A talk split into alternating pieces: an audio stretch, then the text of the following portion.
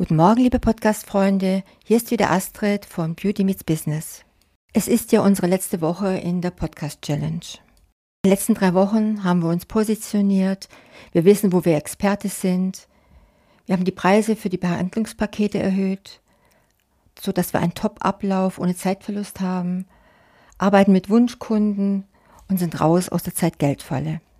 Und heute wollte ich eigentlich mit euch besprechen, lohnt sich die Fußpflege eigentlich noch in der Kosmetik?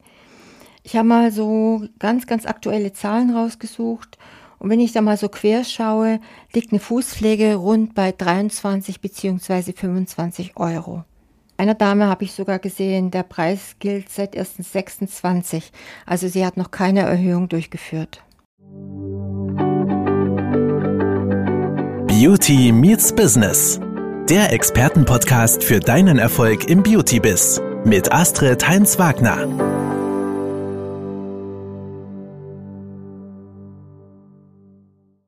Ich denke, es macht Sinn, noch einmal über die Zeit-Geld-Falle zu sprechen. Drei Wochen sind wir jetzt schon Tag für Tag beieinander. Jetzt, wo du genau weißt, wofür du stehst und wofür nicht, wer deine idealen Kunden sind und zu welchem potenziellen Termin du besser Nein sagst, kannst du dich daran machen, für eben diese idealen Kunden die perfekt passenden Angebote zu schnüren. Ein perfektes Angebot ist jenes, das die größten, häufigsten und drängendsten Probleme deiner idealen Kunden löst. Du verkaufst keine Leistungen, und schon gar nicht deine Zeit, sondern Lösungen für Probleme. Wenn du immer genau daran denkst, bringt das einen Umsatz- und Ertragsschub für dein Studio, denn deine Kunden sind an deinen Leistungen oder gar an deiner Zeit im Grunde überhaupt nicht interessiert. Ich weiß, das klingt hart, doch das Einzige, was deine Kunden wirklich interessiert, ist die Antwort auf die Frage, und was habe ich davon? Es geht um den Kundennutzen. Und um diesen zu erfüllen, musst du ihn erst einmal kennen. Deshalb auch die intensive Beschäftigung mit dem Avatar in unseren Seminaren. Wie gesagt, verrechnen viele kosmetische Dienstleister ihre Leistung typischerweise in Zeiteinheiten, sprich in Stunden oder Tagessätzen. Im Grunde tauschst du also deine Zeit gegen das Geld deines Kunden, doch dieser Tausch hat für dich mehrere Nachteile. Deine Zeit ist auf 24 Stunden pro Tag beschränkt und damit sind deine Einkommenlimits gesetzt. Das sind Preise, die sind sehr gut vergleichbar und was schlecht ist, wenn es darum geht, einfach mal höhere Honorare zu verlangen. Anstelle des Nutzens für deine Kunden wird deine Zeit in den Mittelpunkt gestellt. Und diese Art von Tausch entpuppt sich immer wieder als Falle, weil du aus dieser Vergleichbarkeit der Stundensätze oder Preise nur schwer herauskommst. Also ich habe mir wirklich intensiv die Preise der Fußpflege im Kosmetikbetrieb angeschaut und habe echt gedacht, ich falle vom Glauben ab. Wie gesagt, die meisten Fußpflegen liegen so zwischen 23, 25 Euro, vielleicht mal mit ein bisschen Glück bei 30 Euro.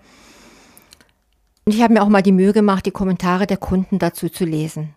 Da schreibt eine Kundin, ich fahre extra 20 Kilometer, weil das Preis-Leistungs-Verhältnis von 23 Euro für die Fußpflege ist hervorragend. Eine andere Kundin schreibt, ich genieße diese eine Stunde, meine Auszeit, wenn die Kosmetikerin mir eine Reflexzonenmassage macht und ich zahle dafür nur 25 Euro, da bekommt man noch was für sein Geld. Ah, was machen wir jetzt mit der Fußpflege im Kosmetikbetrieb? Vorab möchte ich aber sagen, wir haben viele Maskenbildner, Fußpfleger, Inhaber von Solarien und Waxing-Studios bei uns im Kurs. Und jeder von ihnen kann in seine Positionierung kommen, also Experte werden. Also von der 0815 Geschichte auf ein High Level kommen. Also auch für die reinen Fußpfleger gibt es Lösungen. Aber wir sprechen heute von Kosmetikbetrieben. Und ganz ehrlich, für 30 Euro, nehmen wir mal den höheren Tarif, kann ich keine Mitarbeiterin für die Fußpflege aufstellen. Sie selbst kostet mich den dreifachen Bruttosatz, also 10 Euro, und bleiben für mich, für alle Kosten 20 Euro übrig. Und es selbst zu machen, du bist als Chef für die Umsätze zuständig und für das Laufen deines Geschäfts. Bei diesen 30 Euro wird es ja nicht bleiben. Die Kundin geht eventuell noch auf die Toilette, sie bekommt noch einen Kaffee dazu, also minimieren sich meine 20 Euro doch deutlich.